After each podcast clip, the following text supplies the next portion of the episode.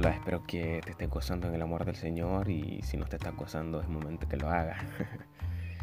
He decidido compartirte un versículo bien bonito con el cual el Señor me ha hablado y he titulado esto algo que se llama herederos absolutos.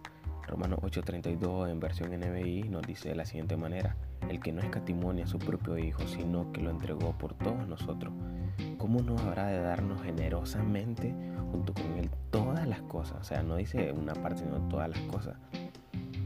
Quiero seguir con las preguntas. Es importante hacernos preguntas o a veces recordar a través de preguntas para que nosotros podamos eh, seguir avanzando, poder recordar que, que tenés algo guardado que el Señor te ha dado.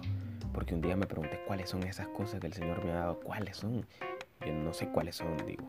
Pero cuando recuerdo y, las anoto nuevamente, pues me entero que, que, son valiosas las cosas que me ha dado. Me ha dado dones espirituales y creo que, que me ha dado otras cosas más que dones espirituales.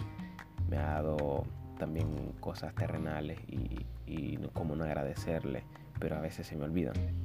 Y vos dirías, ¿cuáles son las cosas que la Biblia dice todas? Entonces a veces nosotros con nuestra mente, como es tan pequeña, no podemos dimensionar las infinidades de cosas que Dios con su generosidad ya nos dio. Nos dio reino, nos dio naciones, nos dio eh, dones, talentos, habilidades, autoridad, promesa y además nos dio ministerio, nos ha dado cosas terrenales, nos ha dado bendiciones terrenales, nos ha dado familia, nos ha dado casa y lo más importante es que nos ha preparado un lugar, nos ha dado un lugar celestial cerca de Él. Pero aún no hemos sido capaces de ir y tomar esa herencia. Eh, y acordémonos que son eternas, o sea, son para siempre. Seguimos dudando, seguimos permitiendo que la duda nos, haga parte, que la duda nos, haga rechazar lo que Dios nos ha dado. No permitimos gozar de esas riquezas que son para vos y para mí. Pero creo que que es momento que nosotros vayamos por ella.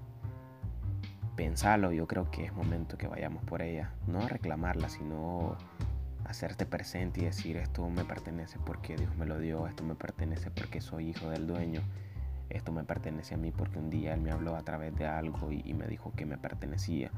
Entonces hoy es momento que venga vos, te levantes y digas voy por ello, o digas vos la voy a escribir, o digas voy a poner preguntas en las cuales me van a hacer recordar. Creo que vale la pena eh, apartar un momento y preguntarle a Dios cuáles son esas cosas que se te han olvidado. Acuérdate que las herencias también pueden estar permanentes, pero si se te olvidan ahí van a perderse.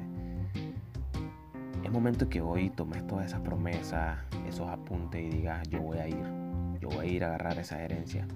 Quiero que mires al norte, al sur, al este, al oeste y, y mires los campos llenos de, de cosecha y solamente estás para ir a tomar y, decir esto me pertenece, ir a, tomar esa nación. Quizás ahorita no podemos salir, pero tenerle en cuenta que un día esto va a pasar y, nosotros vamos a ir.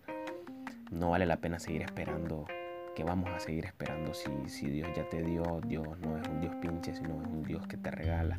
Entonces, por un momento creo que, que veremos de, de, de catalogar esto como, como un beneficio que Dios nos da en este momento te quiero decir que, Dios se ríe cuando nosotros tomamos esa herencia y la llevamos con nosotros mismos. Entonces, ¿qué vale más que hacer reír a Dios y, complacer a Dios cuando miremos que Dios está riéndose? Nosotros también nos vamos a complacer y vamos a decir esto es lo que Dios quería.